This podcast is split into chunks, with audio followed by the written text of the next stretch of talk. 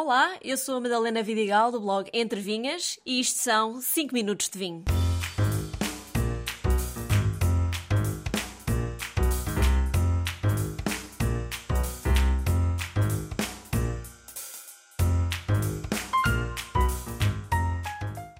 São da família do vinho tinto sem o ser e são todos diferentes entre si. Hoje explico o que é um palhete, um clarete e um vinho rosé. E claro que tinha de trazer um deles para este episódio, e foi mesmo o Monte da Casteleja Palhete do Algarve. É feito com as castas tintas bastardo e alfrocheiro, mas em que as películas tiveram um contacto muito curto com o sumo e por isso ganhou uma cor bastante mais clara que um tinto normal. É biológico e sem sulfitos. Boas notícias para quem é alérgico. No nariz, os aromas são discretos, mas na boca a acidez é bem evidente. Um vinho seco, sabor de ginja e ervas aromáticas, com corpo e final prolongado. Então vamos lá falar das diferenças e parecenças do rosé, palhete e clarete. Rosé é um vinho bastante familiar a toda a gente e quase dispensa apresentações. Já o clarete e o palhete, apesar de serem estilos de vinho muito antigos em Portugal, durante os tempos caíram em desuso. Agora estão de volta em força e por isso achei que estava na altura de falar deles aqui. Começo por recapitular o que é o rosé que já falei em episódios anteriores.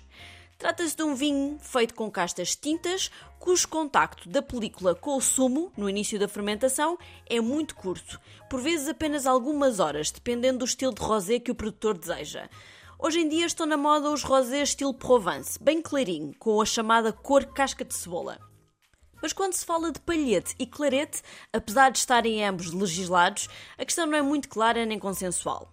Segundo a lei, o clarete é o resultado de curtimenta parcial de uvas tintas, ou seja, um rosé mais escuro, algo entre o rosé e o vinho tinto normal. Quando aqui às vezes falo de vinhos tintos leves, não é do clarete que me refiro, mas sim a tintos jovens com muita fruta e sem madeira. O clarete é um tinto com menos cor, mas não deixa de ter muito corpo e sabor.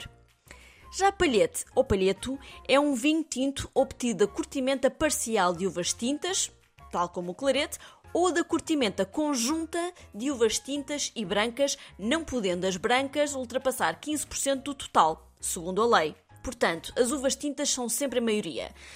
Em ambos os casos, os vinhos deverão ter um teor alcoólico a rondar os 11, 12% de álcool. E para quem não sabe, curtimenta é a fermentação do sumo de uva junto com as partes sólidas. Outra diferença entre estes dois estilos de vinho é que o termo clarete vem do francês claret, que já na Idade Média em França descrevia vinhos de Bordeaux com cor muito clara, feitos a partir de uvas cuja película tinham naturalmente pouca cor. Mas o palhete é um termo bem português e usado há muitos anos. Quem é que não se lembra da famosa deixa do filme Pátio das Cantigas, quando um vizinho faz um furo na parede e sai de lá vinho palhete? Um clássico.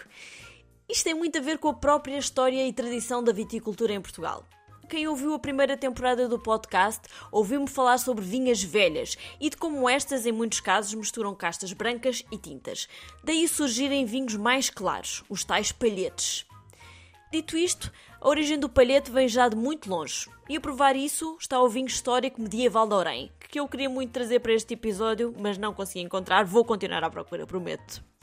A sua composição, apesar de misturar uvas brancas e tintas, é o total oposto do que manda a lei atualmente, já que usam maioritariamente uvas brancas pintadas de vinho tinto.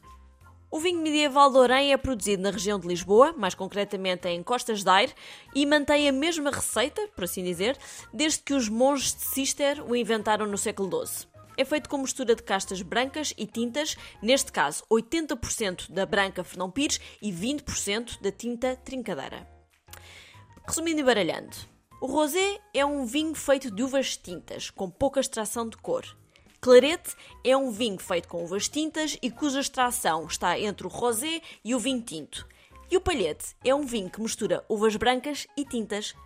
Todos são deliciosos, cheios de cor, alta acidez, o álcool um pouco mais moderado e por isso é perfeito para beber bem fresco, agora que a primavera chegou. Um brinde a todos e até ao próximo episódio.